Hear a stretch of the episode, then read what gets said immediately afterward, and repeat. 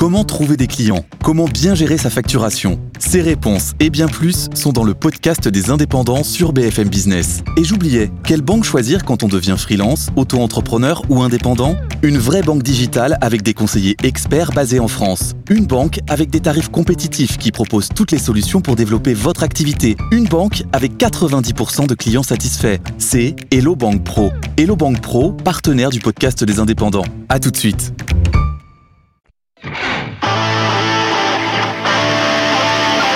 Débat et controverse sur BFM Business. Nicolas Dose accueille les experts. Bonjour et bienvenue à l'actualité économique du jour. Nous sommes vendredi, donc on va refaire le match, comme on dit. La semaine à 10 milliards d'euros. Je vais sonder un petit peu, un petit tour de table pour savoir comment euh, mes invités ont vécu ce moment. Et Thomas Cazenave qui prépare le terrain quand même pour 2025, euh, où une sous-indexation des pensions de retraite, mais pas que, pourrait être, ah, ça, c'est conditionnel, mais ça pourrait intervenir. On parlera également dans cette émission du euh, CAC 40 qui paisiblement est en route vers les 8000 points. Moi je trouve ça un peu dingo dans un monde qui ralentit, où euh, tout le monde révise à la baisse, très sensiblement à la baisse, les prévisions de croissance. On a l'impression d'avoir des marchés financiers totalement déconnectés de la réalité. Dans le cadre euh, des propositions faites par Gabriel Attal autour d'une loi Egalim 4, je ferai réagir mes invités sur une proposition du patron de Lidl. Il veut qu'il y ait un prix minimum qu'on garantit à l'achat à l'agriculteur, par exemple, au producteur de lait. On ne peut pas lui acheter en dessous de tel prix. Et puis un prix minimum de vente dans la distribution. Aucun distributeur ne peut vendre en dessous de tel prix. Comme ça, au moins, eh bien, on parviendra, dit-il, à préserver la rémunération des agriculteurs. On fera peut-être un peu d'euro numérique, si on a le temps. On n'a pas. Hier, je voulais en parler, et puis on a passé plus de temps sur euh, l'euro volontaire que sur l'euro numérique. Dorothée Rouzet, bonjour. Bienvenue, chef économiste de la Direction Générale du Trésor. Erwan Tison, bonjour. Bonjour Nicolas. Directeur des études de l'Institut Sapiens, co-auteur de Un robot dans ma voiture, prendre le virage du véhicule autonome chez MA Édition. Bonjour Jean-Marc Daniel. Bonjour. Professeur à l'ESCP, qui a publié Redécouvrir les physiocrates pour une écologie libérale, plaidoyer pour une économie intégrant l'impératif écologique chez Odile Jacob, et également membre du comité éditorial de Pour l'écho avec la question du logement, justement, qui est à la une. Alors, avant de commencer sur la semaine à 10 milliards d'euros. Bon, euh, je vous promets, chers auditeurs, que je ne vais pas vous saouler pendant une heure avec la monnaie volontaire. Ça, c'est promis, parce qu'hier, on en a quand même fait une bonne tartine. Mais je veux quand même avoir le ressenti rapide, rapide euh, des, gens qui m'entourent aujourd'hui, parce que vous avez été très nombreux à m'envoyer des réactions sur Twitter à propos de ce débat.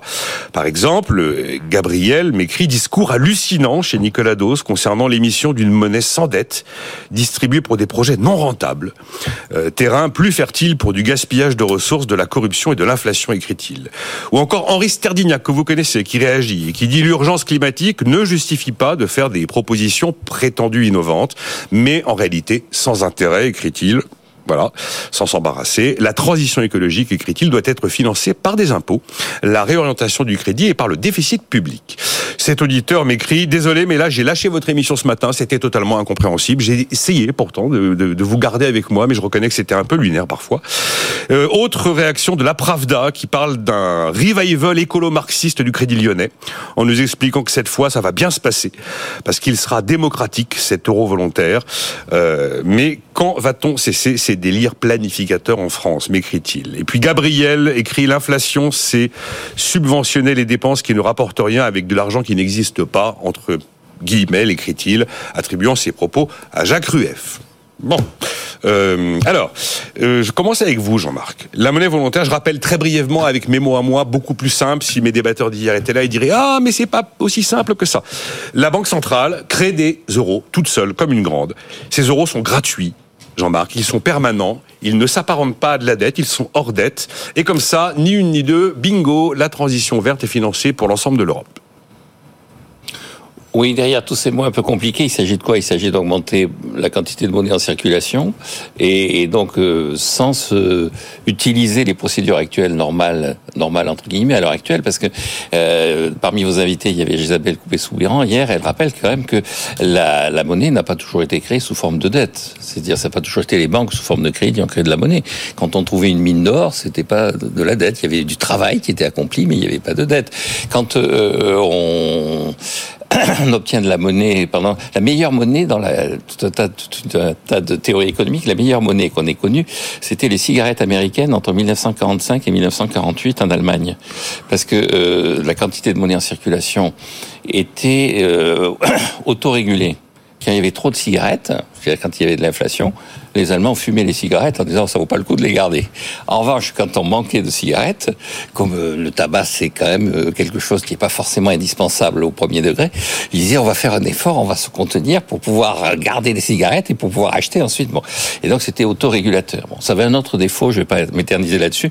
Le, le, le le général qui commandait, quand on lui a appris que les les Allemands se procuraient les cigarettes auprès des soldats américains et que c'était par le commerce extérieur, c'est-à-dire la vente de biens allemands aux soldats américains qu'ils récupéraient les cigarettes en question. Et qu'avaient avant les Allemands en 1946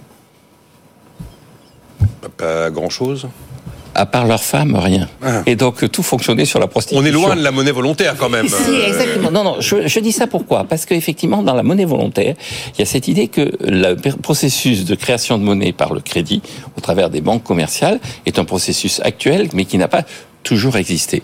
Simplement, derrière tout ça, il y a le, la conclusion ultime de ce que raconte Jézabel et, et les gens qui défendent ça, qu'on retrouve aussi d'ailleurs dans la théorie monétaire moderne. C'est cette idée, c'est que on peut déterminer la quantité de monnaie en circulation d'une autre façon que par le crédit, et la quantité de monnaie en circulation doit être liée aux besoins de la société et pas forcément aux mécanismes qui sert à la créer. Sauf que le mécanisme qui sert à la créer à l'heure actuelle par le crédit correspond normalement aux besoins de la société. C'est-à-dire on fait crédit parce qu'il y a un investissement derrière. Et son idée, c'est qu'on change la euh, euh, doctrine de Et donc, le, résultat final, c'est effectivement c'est l'inflation. C'est ah. on, augmente la quantité de monnaie si ça correspond pas aux besoins de la société, s'il n'y a pas en regard des gens pour fournir le travail correspondant, s'il n'y a pas en regard effectivement la capacité d'investissement physique, parce que l'investissement c'est pas uniquement financier, c'est aussi physique, ça va déboucher sur l'inflation pour conclure là aussi, dans la théorie monétaire moderne, ce que disent les, défenseurs, c'est dire non, il n'y aura jamais d'inflation parce que le déséquilibre entre l'offre et la demande que peut créer la monnaie créée comme ça ex nihilo va se traduire par du déficit extérieur. Et donc il n'y aura pas d'inflation au sens traditionnel du terme, il n'y aura pas de hausse des prix.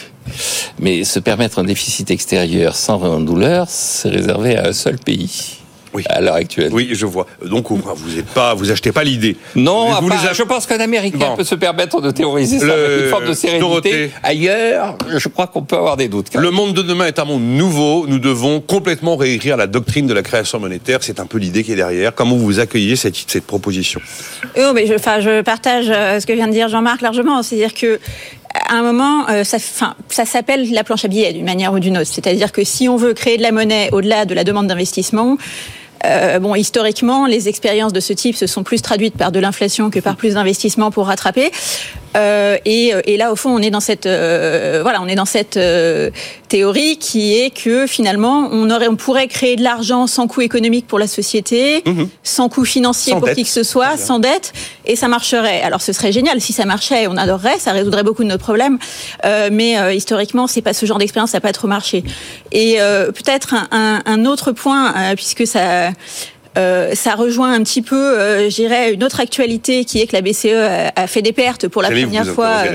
Euh, et, et, donc, euh, bah, quand la BCE fait des pertes comme elle le fait en ce moment, qui est en fait dans la conduite de sa politique monétaire quelque chose qui est assez prévisible. C'est-à-dire qu'au moment où elle a fait le quantitative easing, elle a acheté, parce qu'elle était au plancher sur ses taux, elle a commencé à acheter des actifs longs à des taux très bas. Ben voilà. Il était évident que en fait, au moment où elle remonterait ses taux, elle ferait des pertes puisqu'elle a toujours dans son portefeuille des actifs très longs qui rapportent quasiment rien en taux d'intérêt et en revanche, elle rémunère euh, les réserves des banques à euh, son taux directeur qui a augmenté. Euh, donc, donc forcément, elle fait des pertes. C'était prévisible au moment où elle a mis cette politique en place. Et puis, une fois que c'est normalisé, elle refera des profits qui lui permettront de, de, de compenser. Euh, ça, c'est les pertes dans la conduite normale de sa politique monétaire. Enfin, normale, si tant est, voilà, puisque c'est quand même des outils hein, non conventionnels, mais en tout cas dans la anticipable et qui, euh, je dirais, sur des cycles longs de politique monétaire doivent se compenser. C'est pas la même chose de se dire, puisque au fond, c'est pas très grave qu'elle opère avec des pertes en ce moment dans ce contexte. On peut lui faire faire des pertes de manière euh, pérenne en créant juste de la monnaie qui ne sera rémunérée par personne, qui n'aura aucune contrepartie et donc euh, euh, qui lui fera de toute façon fonctionner avec des pertes structurelles pour pouvoir financer la transition écologique. C'est pas de la même nature et on peut pas fa- facilement passer de l'un à l'autre. J'aime bien quand les, réponses sont précises sur des sujets où intuitivement on se dit mais si c'est si génial, pourquoi est-ce qu'on le fait pas depuis des années Même lecture, euh, Ou Oui, sinon mais je passe. hein, avec deux, que- deux réflexions rapides. Premièrement, sur la forme, déjà, saluons le fait qu'il y ait une émission qui puisse parler de ça. C'est quand même assez rare dans le paysage politique. Oui, enfin si je le fais, si je le fais trop souvent, je vais vider la salle. Oh non, mais hein. c'est- bien, c'est bien de le faire quand on regarde euh, là, là où vous êtes euh, à l'inverse de la tendance de qualité de, de- de certains de vos concurrents. Donc c'est là où vous progressez quand d'autres régressent. Ça, on est un déjà. média spécialisé, donc. Euh, voilà. sur, le fond, bah, il y a deux choses, deux phrases qui m'avaient marqué dans ma, quand j'ai, quand j'étais, euh, quand je faisais mes études. C'était premièrement, la monnaie est une chose beaucoup trop importante pour être confiée aux politiques. Et deuxièmement, c'était toute la, la disputation qu'il y avait eu académique, notamment dans les années 70-80, sur le rôle d'une banque centrale avec, entre la règle et la décision. Moi, j'avais trouvé ce débat absolument fascinant. Ce que j'ai trouvé surtout fascinant, c'est de voir que ça avait plutôt été arbitré vers la règle, c'est-à-dire qu'en fait, le politique, il ne doit pas y avoir d'intervention humaine dans le, marché monétaire. Et les banques centrales doivent presque s'autoréguler. Fait très simple, et c'était un petit peu la conclusion. Et je pense qu'il faut, c'est pas parce qu'on est dans un contexte innovant, inédit, qu'on se doit justement de changer des règles immuables qui sont presque de l'ordre de la physique. La grande idée, de- enfin la grande idée, l'un des arguments qu'elle met en avant, mais là j'arrête sur ce sujet, chers auditeurs, promis, euh, c'est de dire que comme on va être devant des projets non rentables, eh ben il y a une seule solution, c'est celle-là. Euh, Jean-Marc, Non, je- juste euh, le maître mot de tout ça, c'est planche à billets. hein. Oui, oui, oui. Non, non, de tout ça, Tout à fait. Dorothée l'a dit, c'est planche à billets. on dit Voilà. constamment, alors euh, Dorothée a commencé à, à aborder le sujet, on dit constamment qu'une banque centrale ne peut pas faire faillite, qu'une banque centrale peut se permettre d'être en fonds propres négatifs. La banque centrale dans le rouge en 2023, la BCE, c'est pas grave. Non, non, Bon, d'abord, pas- j'ai bien compris l'explication tout à fait précise et très juste qui nous a été donnée, mais euh, oui, c'est pas très grave. S'il faut bien voir effectivement dans, dans- dans les pertes de la banque centrale, il y a le fait qu'elle rémunère les dépôts alors qu'elle a des ressources qui sont moins bien rémunérées. Oui. Il y a aussi un effet comptable, c'est-à-dire que dans sa comptabilisation, il y a, il y a le fait que ce porte, cet ensemble d'obligations qu'elle détient valent moins, donc elle est obligée Hum. de l'enregistrer dans sa comptabilité. Ce qui est intéressant, c'est la façon dont elle comptabilise en revanche l'or. C'est-à-dire elle ne comptabilise jamais l'or à la valeur de marché parce que ça fluctue tellement. Et donc euh, quand elle réintroduit l'or à la valeur de marché, elle fait une provision. Et donc le, le, le c'est le cours de l'or qui aura euh, compensé la perte de la de la de la de la banque centrale. Alors pourquoi je dis ça? Parce que je pense qu'effectivement à court terme une banque centrale ça peut être euh, fonds propres négatifs. Enfin, si on la met en faillite, on recréerait une autre banque centrale. En fait, bon, et puis on peut la recapitaliser. Les fonds propres d'une banque centrale sont détenus par les États. oui, il faut rappeler que c'est les États les actionnaires. Les actionnaires. Je crois qu'on a 19% dès, dès- du capital dès qu'on est en, en fonds propres négatifs, on recapitalise. Donc les États, ils apportent de la dette publique, ça devient des fonds propres, ça devient de l'actif de la Banque centrale. Et le problème est réglé. Mais la, la- la- la deuxième chose que je trouve intéressante dans ce qu'a dit la Banque centrale, c'est que c'est les provisions réalisées sur l'or. L'or est toujours là. C'est-à-dire quand vous regardez dans le bilan de la Banque centrale, il y a encore un stock d'or incroyable. Et l'or continue à être acheté, racheté systématiquement en ce moment par Oui, les banques euh, centrales. Il y a derrière toutes les, les- les innovations qu'on nous annonce, qui ne sont jamais que la réactualisation de la planche à billets, il y a quand même une réalité historique fondamentale. Les valeurs sûres, la confiance, la règle. L'or, c'est le symbole ultime mais- de la règle dont on vient de parler. L'or, c'est quelque chose qui, c'est, comme disait le général de Gaulle, ça n'appartient à personne et ça ne ment jamais. Ça a été un des éléments marquants du marché de l'or en 2023, c'est le grand appétit des banquiers centraux, Ah, des banquiers de centraux ont- quantité ont- de pays si, pour euh, gonfler. euh, alors, leur stock d'or, c'est eux qui ont complètement déformé le marché de l'or l'année dernière. J'ai j'ai plus les, les- les milliards de tonnes euh, en tête, mais c'est assez impressionnant. Euh, Erwan, comment vous avez vécu la semaine à 10 milliards? Non mais franchement, dites-moi, parce que euh, Bruno Le Maire, hein, il, annonce ça sur euh, TF1 et puis il fait un petit brief avec les journalistes par téléphone qui a duré euh, moins de 10 minutes en disant jamais on a engagé un tel montant d'économie par décret d'annulation de crédit. Sous-entendu, bah, c'est quand même euh, c'est du lourd. Alors, trois, trois réflexions. Premièrement, euh, ça sentait un petit peu l'amateurisme, parce qu'entre les, les, les annonces qu'il y a eu dimanche dernier et ce qu'on voit qu'il y a réellement maintenant, euh, l'Université de Lyon 3, par exemple, qui sont pas des, des excités du bocal, ont quand même attaqué auprès du Conseil d'État le décret d'annulation. Parce qu'il y a quand même presque un milliard d'euros de, de, de baisse de dotation qui sont à destination des universités. Dans un contexte où on nous dit qu'il faut une montée en compétence de la population, avec des universités qui sont relativement à l'os, qui en plus ont une, une, une, une liberté, une autonomie toute relative, on le voit encore à travers cette, cette annulation de crédit, ça pose déjà une première question. Deuxièmement, si on nous dit que chaque ministère vous dira qu'il a, euh, il est au sommet de la pile pour Bien X sûr. ou Y raison. Mais non, mais ouais, mais là on parle quand même d'éducation. Je suis d'accord. Supérieur. Et c'est le, le corollaire, c'est la formation professionnelle. Moi, je trouve que cette, la mise en place de, ce, de cette franchise est absolument ridicule. Ah, le reste à Le charge. reste à charge, de qui est une- qui est 10%. une franchise, je trouve ça absolument ridicule. Pourquoi? Parce qu'on a une baisse en des entrées en formation des actifs de 17% depuis 2019 qui est quand même qui a quand même en corollaire euh, qui a quand même en, corrélation en tout cas avec une baisse de la productivité. On est quand même un pays qui forme de plus en plus les outsiders ce qui est très bien mais qui forme de moins en moins les insiders donc les actifs. Or on voit très bien c'est documenté que quand on a une baisse du capital humain pour les personnes qui sont en poste soit on a une baisse de la productivité soit on a une obsolescence des compétences qui amène directement au chômage. Et ça le, le, le côté préventif de- de- du chômage France Travail ne l'a pas encore pris en charge dans ses missions en tout cas. Et donc du coup de baisser de d'augmenter le recours à la formation professionnelle je trouve ça un petit peu euh, un petit peu dommage Il y avait l'idée aussi d'éviter euh, d'avoir Ouais, mais trop de formations on aurait pu faire- déconnectées de vrais projets mais professionnels. c'est c'est ce qu'on a enfin c'est pas grave s'il y a des effets d'aubaine dans un marché qui n'a que trois ans de, de, de- qui n'a que trois ans on va dire de, maturité on fera les comptes dans 5 à 6 ans Jamais qu'on peut, oui. Le, le- le- et puis il y a un principe en économie qui s'appelle quand même l'effet Mathieu. Quand vous voulez cibler 10% d'une cible, vous faites en sorte que 20% puissent en profiter. Donc c'est normal qu'il y ait des effets d'aubaine si on veut que notre cible de base puisse justement être en plein dedans. Troisièmement, moi j'ai appris qu'il y avait 5 milliards d'euros qui étaient très facilement diminués. On pouvait très facilement diminuer le budget de fonctionnement de l'État de 5 milliards d'euros. Pourquoi est-ce qu'on ne l'a pas fait avant? Je me suis un peu fait cette réflexion. non mais pourquoi est-ce qu'on ne l'a pas fait avant? C'est-à-dire qu'on nous dit, c'est des frais d'immobilier, d'électricité, d'énergie, de, de transport, des frais de bouche. Enfin, dans ces cas-là, c'est-à-dire que soit on a des on a un train de vie de l'État qui est complètement déconnecté et rien n'a été fait depuis 8 ans, soit dans ces cas-là, effectivement, il ça nous cache quelque chose et on s'est dit on va trouver ce chiffre de 5 milliards un petit peu au-delà de. Donc moi, je trouve que ça a été un petit peu fait de manière amateur, que je pense que c'est plus un coup de semonce politique, c'est plus une annonce politique économique, c'est de dire l'État fait sa part, mais il va falloir de toute façon qu'on retrouve 10 à 15 autres milliards quand on va devoir, euh, enfin, le, le- le- la plupart des prévisions de croissance montrent qu'on sera pas à 1%, on sera plutôt à 0,7, 0,8, donc il va de nouveau falloir retrouver 10 autres milliards. Donc, on est en train de préparer la population à dire soit on va augmenter les impôts, soit on va diminuer d'autres dépenses qui vont vous concerner plus loin. Troisième chose, si l'État avait voulu, si le Bruno Le Maire avait voulu s'éviter un passage dimanche dernier sur, sur euh, TF1, il aurait pu éviter de réindexer les pensions de retraite sur l'inflation et il aurait économisé 14 milliards d'euros. Bah non, mais c'est, c'est, on avait fait une tribune avec. euh, Ouais, oui. euh, eh ben, on, Oui, on- que des moins de 40 ans d'ailleurs. hein. Bah, vous avez euh, tous moins de 40 balais et vous dites qu'il ne faut pas indexer les pensions. le, le, le, le, le- problème, c'est que quand on. Avec Maxime Zbaï notamment. Tout à hein. fait. Et on- on- si on avait, il y avait Guillaume Bazot, il y avait euh, Sylvain J'ai Catherine des et Antoine Lévy. auditeurs qui considèrent qu'on est allé trop loin. Mais si on avait, si on avait, si on s'était évité cette cette réindexation là, et ben du coup on serait pas à l'os sur ce genre de choses et on ne serait pas en train d'attaquer le l'enseignement supérieur. Faut quand même se rendre compte qu'on attaque les dépenses d'avenir. Je dis pas qu'il n'y a pas de rationalisation à faire dans l'enseignement supérieur. Je dis juste qu'on est en train d'attaquer ce qui prépare notre avenir pour financer ce qui est aujourd'hui du présent. Voilà. Euh, Je- Jean-Marc, euh, les pensions. euh, Non, non, je pense qu'on. Qu'est-ce que, vous rép- qu'est-ce que vous répondez à ceux qui disent on n'était pas obligé d'aller à 5, plus 5,3 d'indexation de pension en 2024 Pour tout le monde en plus. On est, on est Oui, dans une pour tout le monde, oui. On est dans une situation où quand on a créé le système, les pensions étaient indexées sur le salaire. Oui. Pour faire en sorte que les, les retraités, les personnes âgées bénéficient de la dynamique de croissance économique. Elles ont été désindexées en 93, c'est-à-dire que désormais la population la plus âgée est déconnectée de la croissance économique. Et maintenant, non seulement elle est déconnectée de la croissance économique, mais on lui garantit pas son pouvoir d'achat. C'est-à-dire une des grandes fiertés du système de sécurité sociale, c'était d'avoir mis les personnes âgées à l'abri du besoin. Et je pense qu'on ne résoudra pas les problèmes de ce pays en appauvrissant une partie de sa population.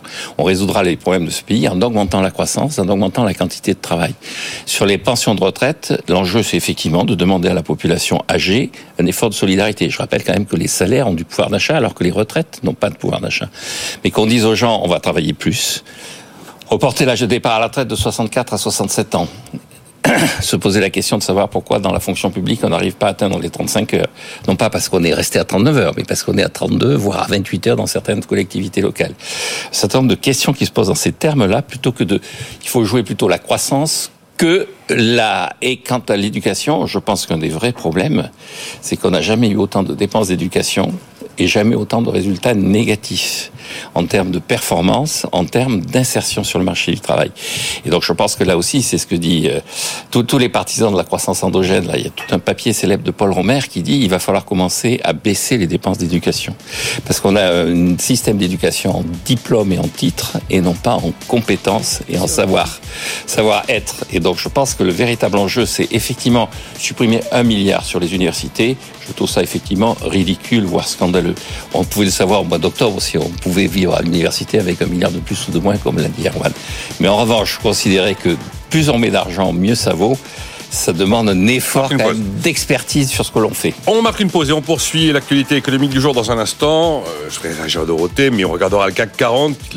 Souvent on dit l'insolente santé des marchés financiers. Je vais finir par croire que le mot est adapté, alors que généralement ces espèces de jugements moraux avec l'économie, je suis pas très fan.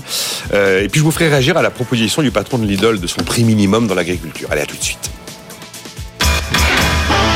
Nicolas Dose et les experts sur BFM Business.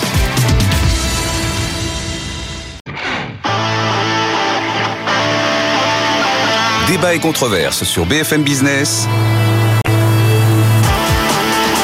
Nicolas Dose accueille les experts. Avec Dorothée Rouzet, chef économiste de la Direction Générale du Trésor, Erwan Tison, directeur des études de l'Institut Sapiens, Jean-Marc Daniel, professeur à l'ESCP et membre du comité éditorial de Pour l'écho, avec à la une du numéro de février, la problématique du logement. Alors j'ai déjà des réactions sur les marchés. Hein. Euh, ne faites pas l'erreur de jauger les indices boursiers par le prisme de leur niveau absolu. Ça n'a aucun sens. Les profits du CAC ont doublé depuis 2019 alors que l'indice n'a gagné que 73%, même en intégrant les dividendes. Il est donc en retard.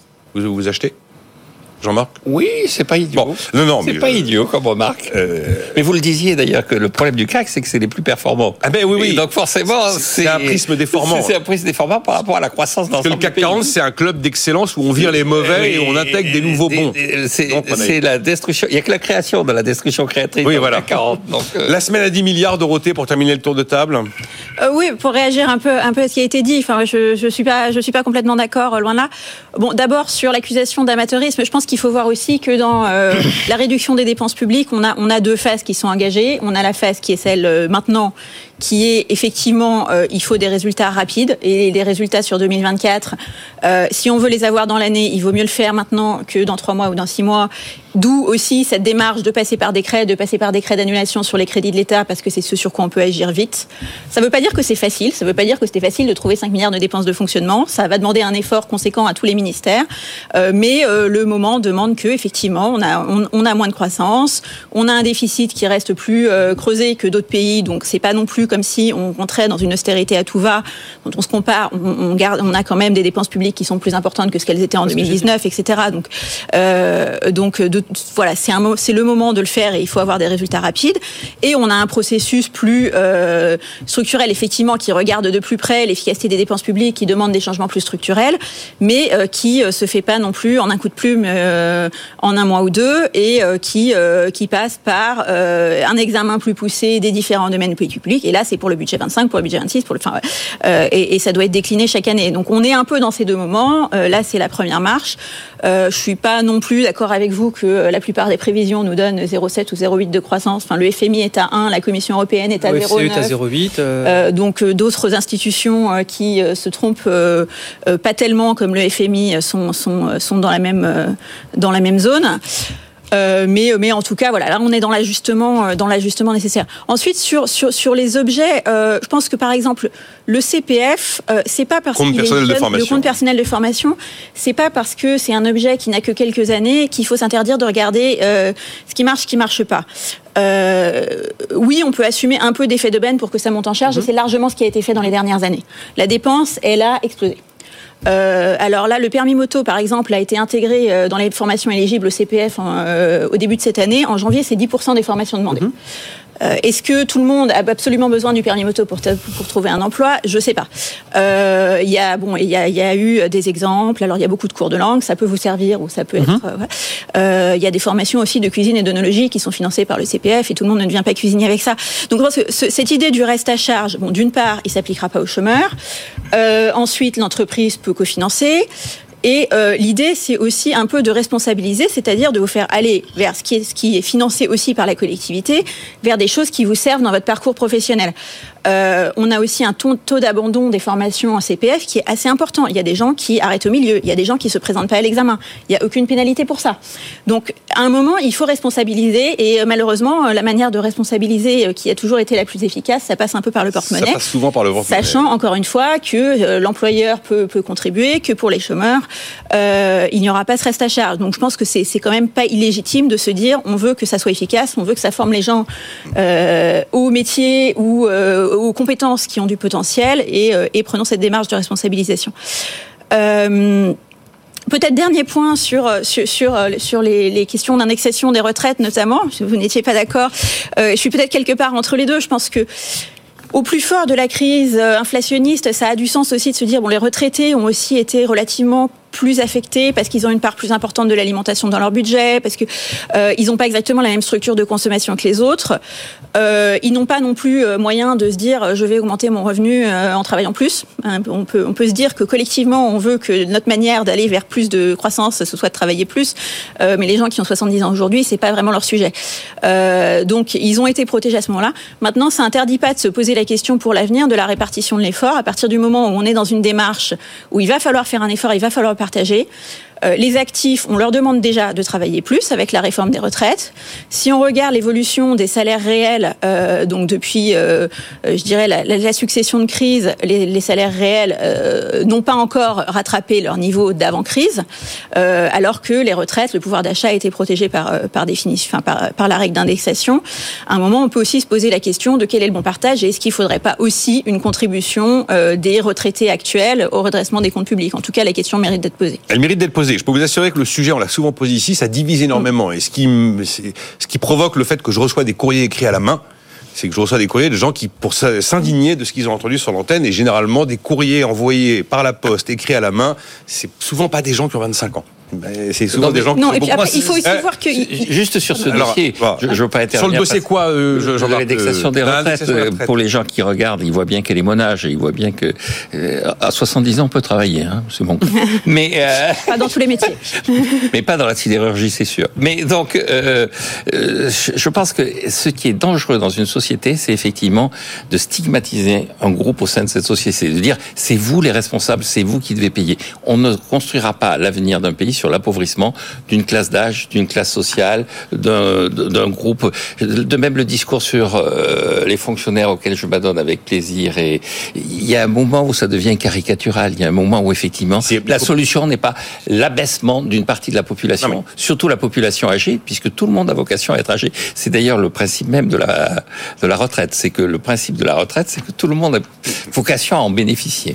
Vous vouliez réagir alors sur le reste à charge 10%. euh, moi objectivement, j'ai pas été très choqué, Erwan, parce que je me suis, j'ai regardé a priori ça devrait faire entre 30 et 50 euros par Mmh, bien tête. On n'est pas sur, euh, enfin c'est, on n'est pas en train de saigner les gens parce qu'ils vont devoir mettre 40 euros de leur poche C'est- pour leur formation. Vous vouliez réagir à ce que disait C'est visiblement. pas mon point. euh, Rapidement, le- le- je, je- souscris à ce que vous avez dit. Je, je, m'inscris pas en faux par rapport à ce que vous dites dans le. Moi, ce que, je- là où je m'inscris en faux, c'est sur le signal qui est envoyé. On, on- on a besoin de la, la formation professionnelle. Il faut savoir que c'est la France qui l'a inventé en 1793 avec le projet Condorcet. On a été les pionniers là-dessus jusque dans les années 70 où on a été les meilleurs du monde parce qu'on a été ceux qui avaient été capables de créer une ingénierie que tout le monde dans les pays du monde nous ont, su justement nous, copier.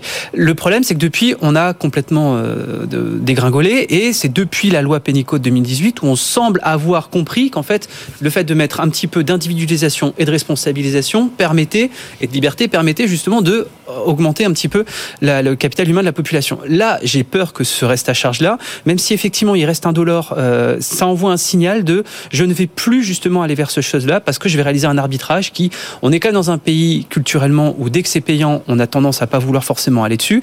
Et de me dire que c'est pour économiser 3 ou 400 millions d'euros, je crois, ce, reste à charge-là, je trouve ça vraiment dommageable, surtout au vu des masses qu'il nous faudrait pour les prochaines années. Je reprends toujours mon exemple du Danemark ou mon exemple de la Suède. Le Danemark a constitutionnalisé sa formation professionnelle, ou la Suède, quand vous faites un emploi à 25 ans de manutentionnaire, à 27 ans, vous le faites plus parce que vous avez l'équivalent d'un compte personnel de formation, vous vous formez tout au long de votre vie. Et là, justement, on peut travailler euh, jusqu'à 67, 70 ans. Le- la retraite en Suède, en Suède à 67 ans, il n'y a pas de débat. hein. Au Danemark, il n'y a pas de débat non plus. Pourquoi? Parce que quand vous faites un métier pénible, vous ne le faites plus au Vous bout de le faites 3-4 plus, ans. voilà, oui. En France, quand vous n'avez pas de diplôme, eh ben, on considère que vous allez faire un métier pénible toute votre vie. parce qu'il n'y a pas cette logique effectivement de requalification. Et le fait justement de mettre ce reste à charge là, je suis d'accord, c'est un dollar budgétairement, mais ça participe au fait de se dire la formation professionnelle, c'est qu'une variable budgétaire d'ajustement. Et juste je, peut le- oui, on peut le dire je rebondis ça, sur le dernier point de Oui. Le but, c'est pas de stigmatiser les retraités, c'est de se poser la question de l'efficacité de chaque euro public tel qu'il est alloué. Et quand on alloue 14 milliards à une population qui a un taux d'épargne de 27%, dans un environnement où justement on a une croissance potentielle atone parce qu'on a d'épargne trop par rapport à la consommation ou par rapport à l'investissement, on peut poser légitimement la question de. Je vais juste répondre à ça. juste, le but n'est pas de stigmatiser les retraités, mais de se dire est-ce qu'il faut exonérer cette population de l'effort collectif Tout à fait. Mais elle a, elle- ce qui est elle l'inverse de contribué à l'effort- stigmatiser. elle a contribué à l'effort collectif puisque l'indexation sur l'inflation la prive de l'augmentation de la croissance et de l'augmentation de la richesse. Mais sur les dernières années, lui permet d'avoir une croissance là où les salaires réels. Depuis ont- 1993, les retraités ont perdu par l'indexation tous les effets de croissance qu'il y a eu. Deuxième élément. Ils ont gagné par l'immobilier ou par d'autres.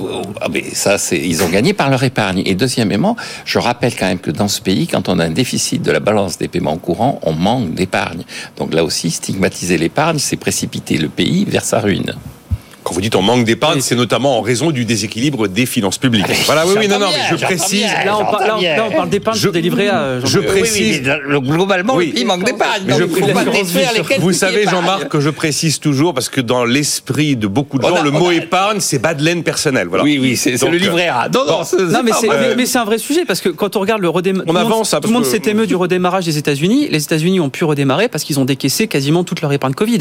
Nous, l'explication peut-être de notre croissance atone, c'est qu'on a, con- on a gardé ce bas de laine et qu'on n'a pas pu le réinjecter dans l'économie réelle. Avec Euh, 1000 milliards de déficit euh, le- de déficit courant. On ne peut pas se le permettre. Économaniac m'écrit si les jeunes veulent être entendus et ne pas subir la République des retraités, il faut qu'ils aillent voter.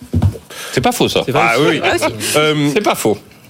Qui a un mot à dire sur alors bon je vous ai lu une réaction tout à l'heure d'un auditeur me disant que je comprenais rien au marché financier mais qui a un mot à dire sur la très bonne santé des marchés financiers? Jean-Marc ça vous inspire quoi euh, Oh non, mais c'est plutôt. Presque 8000 points pour le CAC 40 Euh, le CAC 40 quand vous regardez les résultats vous vous, dites ben il vit dans un monde qui est pas le mien Mais c'est d'ailleurs relativement vrai parce que Oui, oui, je- rebondis sur, sur deux éléments par rapport à ça. La première, c'est ce que vous disiez, ce qu'on a dit à, à plusieurs fois sur cette antenne. Encore une fois, le CAC 40, c'est les meilleurs. Oui. Donc, dans, ce que je disais, la, destruction créatrice, c'est la création. Donc, il y a quand même, il y a quand même des activités qui sont moins porteuses que le CAC 40 en tant que tel. Donc, c'est un indice. C'est pas. Il y a un trompe-l'œil Il y a CAC un 40. trompe-l'œil du CAC 40.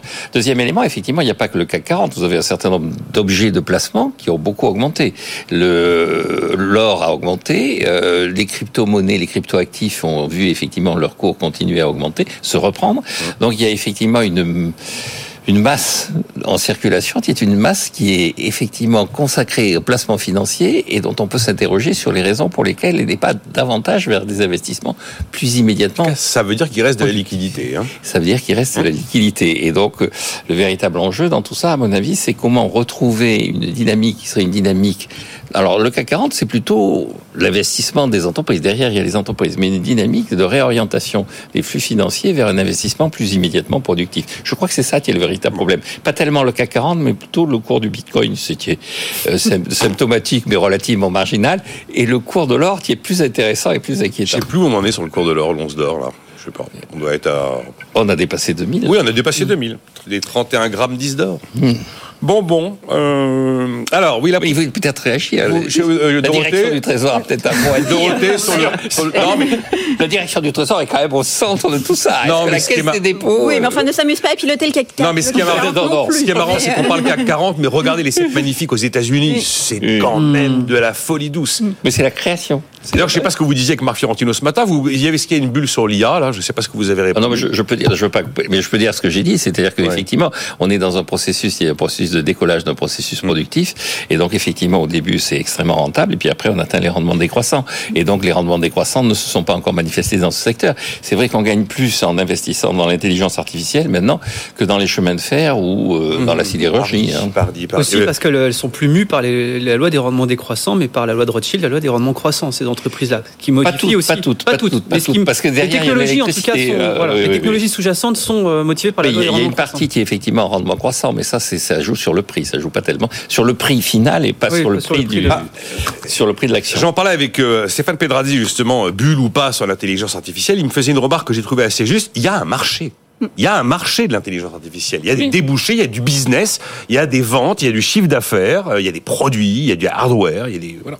Et c'est sur ce marché, effectivement, et pas sur le marché Oui, oui. de- des actions. Euh, C'est sur ce marché-là qu'il y a un problème de rendement, qui sont des rendements croissants. Euh, J'aimerais vous faire réagir. Bah, je sais pas, Dorothée, sur l'histoire du patron de Lidl, là, parce que je savais pas. J'ai questionné Jean-Marc Daniel, qui est quand même euh, le professeur en économie. Je lui dis, Jean-Marc, c'est quand même un contrôle des prix d'une manière ou d'une autre. Généralement, on contrôle les prix pour mettre un prix max, comme on fait sur les loyers, par exemple, pour préserver le pouvoir d'achat. Et on sait quels sont les effets des contrôles de prix. Bah voilà, on fabrique de la pénurie. Et là, le patron de Lidl, il fait l'inverse. Il dit, il faut un prix minimum garanti pour le producteur. Par exemple, il donne l'exemple du lait. Le gars qui, qui produit du lait, on lui garantit 46 centimes le litre. Jamais personne ne pourra lui verser moins. Prix garanti non négociable. Et puis il dit après, il faut un prix minimum à la vente. Dans les rayons. Que ce soit les rayons de Lidl, de Carrefour, de Auchan. 1 euro le litre, pas moins.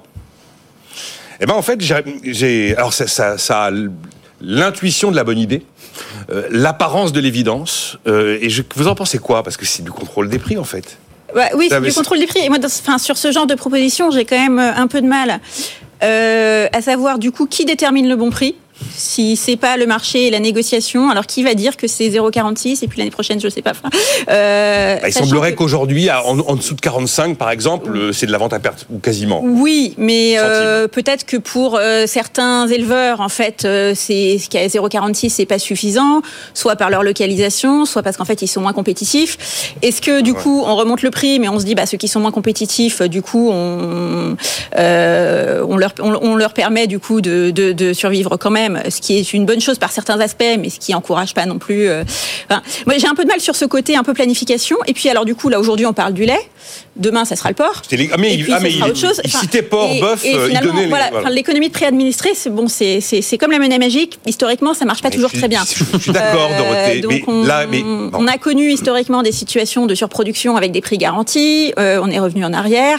Je pense qu'il vaut mieux quand même agir plutôt à la racine sur les revenus avec euh, bon en regardant euh, en regardant les aides, en regardant effectivement comment se passe la, la négociation entre agriculteurs et euh, industrie agroalimentaire, entre industrie agroalimentaire et distributeurs.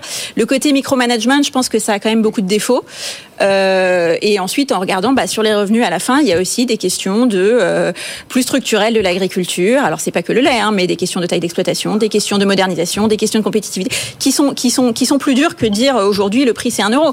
Mais, qui non, mais- fondamentalement c'est quand même comme ça qu'à la fin on soutient euh, la pérennité Mais des agriculteurs. Là où Michel Biro, donc le patron de Lidl, euh, c'est vrai que je l'entends.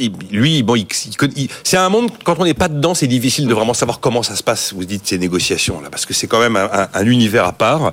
Il dit mais regardez, normalement, l'intelligence collective devrait aboutir à un système où l'agriculteur, quoi qu'il arrive, est quand même payé pour ce qu'il produit et qu'il ne soit pas à perte.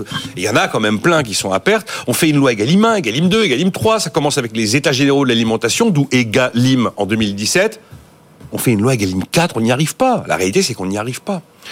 Euh, qui veut réagir à ça, là, le, le prix minimum? Oh, non, mais là, je- j'achète oui, complètement la démonstration. oui, moi, mais- moi aussi, encore une fois, il y a eu des expériences historiques. Oui, hein. mais- Je rappelle, 1957, début du marché commun, il n'y a pas assez de lait, on distribue du lait dans les, dans les écoles.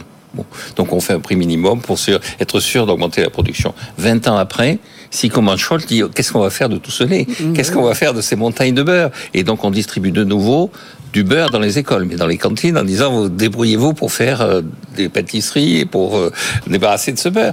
Et arrive 1992, les réformes McCharry qui dit le bon prix dans l'agriculture doit être celui du marché et on doit subventionner les agriculteurs pour leur activité qu'il appelle de jardinier. Ce que je trouve inquiétant dans ce qui se passe à l'heure actuelle, c'est qu'on a complètement oublié les réflexions de ces années-là, notamment les réflexions des réformes McCharry, et on revient en arrière, mais on revient aux années 70. Qu'est-ce qu'on va faire? Qu'est-ce que va faire euh, C'est Lidl, vous dites Patron de Lidl, oui. Qu'est-ce qu'il va faire de la poudre de lait Qu'est-ce qu'il va faire du, du- C'est pas lui qui va stocker le beurre d'intervention. Qu'est-ce qu'il va en faire de tout ça? Et donc, euh, et, et puis alors après, effectivement, quel est le bon prix? Est-ce que c'est le, le, le, le coût marginal de l'agriculture en montagne? Est-ce que c'est euh, le- le- enfin tout, tout ça n'a pas de sens. Je rejoins ce que vient de dire Dorothée. Tout ça n'a pas de Euh, sens et l'expérience historique en plus le confirme. Euh, oui, euh, Non, monsieur, je- je souscris, tout, je souscris tout à fait à ce que vient de dire Dorothée. Mais, mais la question, c'est pourquoi est-ce qu'on se pose maintenant ce genre de débat-là, ce qui est quand même assez Là, on se pose le débat pour savoir comment est-ce qu'on peut répondre à des Oui. gens qui disent on voudrait être rémunéré Et, pour, pour- ce qu'on et fait. pourquoi est-ce que je pense qu'en fait le problème c'est qu'il y a peut-être un manque de concurrence dans ce secteur-là parce que quand vous avez, euh, alors en tout cas de, de, de, de, distorsion de concurrence, parce que quand vous avez des agriculteurs, nous ça fait euh, trois semaines, un mois maintenant qu'on discute avec ces, ces, ces, les acteurs et les experts de ce secteur-là, qui, parce qu'on n'était pas, pas forcément des experts avant, mais on, on, rencontre des éleveurs qui nous disent, moi par exemple, le fait de produire un kilo de porc, ça me coûte 2 euros. Et j'ai un grand distributeur qui me l'achète pas au-dessus d'un euro 99. Et donc du coup, je me retrouve avec mes tonnes de porc, j'ai le choix, soit je le vends à 99, soit je le vends pas. Ben voilà. Et donc c'est peut-être un problème de pouvoir entre vous avez quelque part des distributeurs qui mmh. ont beaucoup trop de pouvoir parce qu'ils sont pas suffisamment en concurrence, parce que je dirais pas qu'ils sont qui sont en oligopole, mais ils sont peut-être pas, ils sont peut-être trop beaucoup trop gros par rapport à des agriculteurs en face qui eux sont trop petits. Ah, mais et donc ce déséquilibre de ah oui, ce mais... rapport de force là, malheureusement, il peut arriver aujourd'hui pour le corriger qu'à ce genre de solution qui paraît très simpliste. Mais ça paraît très simpliste. Mais c'est un vrai problème, à mon avis, de concurrence qu'on a avec d'un côté des acteurs qui sont beaucoup trop gros et de l'autre des acteurs qui sont beaucoup trop atomisés. Non, moi je, non ce que disait Dorothée est vrai, on a un vrai problème de taille d'exploitation. Qu'est-ce qui fait que les Danois sont, les agriculteurs danois sont deux fois plus riches, même plus de deux fois plus riches qu'un agriculteur français? C'est qu'ils ont des exploitations C'est parce qu'on a promu, on a promu dans l'imaginaire collectif l'imaginaire Martine à la ferme, Jean, disant que c'était le seul. euh, Jean-Marc Daniel. seul, euh, les retraités commencent à sortir du bois sur mon téléphone. Oui, j'ai l'habitude. Ce, ce, que je voudrais dire, c'est quand même, on a, il y a un état d'esprit. Quand vous regardez ce que disent les agriculteurs, ils, ils luttent contre la jachère. Ils disent on doit gagner notre vie en travaillant. Cette espèce de dimension, cette, cette dimension qui avait été mise en place donc par la réforme Marc Charry, qu'il y a dans la, la, la, stratégie F2F de la commission Farm to Fork, Fork tout ça, cette idée que être agriculteur, c'est pas uniquement produire mais c'est aussi gérer la nature, mmh. être proche de la nature, de pas l'abîmer, donc utiliser moins de pesticides et tout ça. C'est ça fondamentalement qu'ils contestent. Ce qu'ils veulent, c'est d'ailleurs évidemment du revenu, et puis ils protestent à juste titre contre le fait qu'il y a une inertie administrative qui a comme conséquence des retards considérables dans les versements qui leur sont dus. Mais fondamentalement, c'est la remise en cause de leur métier qu'ils ne comprennent pas. Et ce qui est intéressant, c'est qu'il n'y a pas que.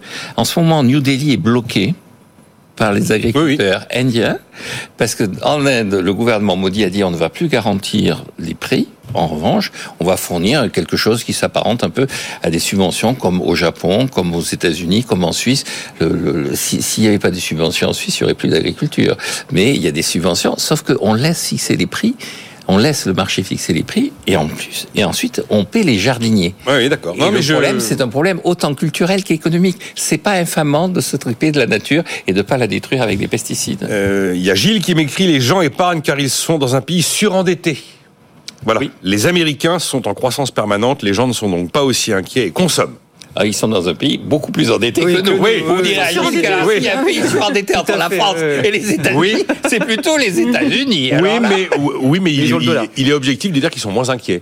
Ah, ça, c'est sûr. Ça, vous, vous, prenez le taux d'épargne des ménages, des ménages, hein, l'épargne, les bas de laine, c'est 3% aux US. Oui, c'est 15% ça, en zone ça, euro. Ça, ils sont pas inquiets. Ça ne veut pas dire qu'objectivement, ils n'ont pas des raisons euh, d'être inquiets. Vos invités ont souvent un biais anti-retraité, m'écrit Marx. Euh, c'est dommage. Seul Jean-Marc Daniel, une fois de plus, a une vision claire de l'économie sur les retraites. Oui, surtout sur les retraites. J'ai une vision vécue.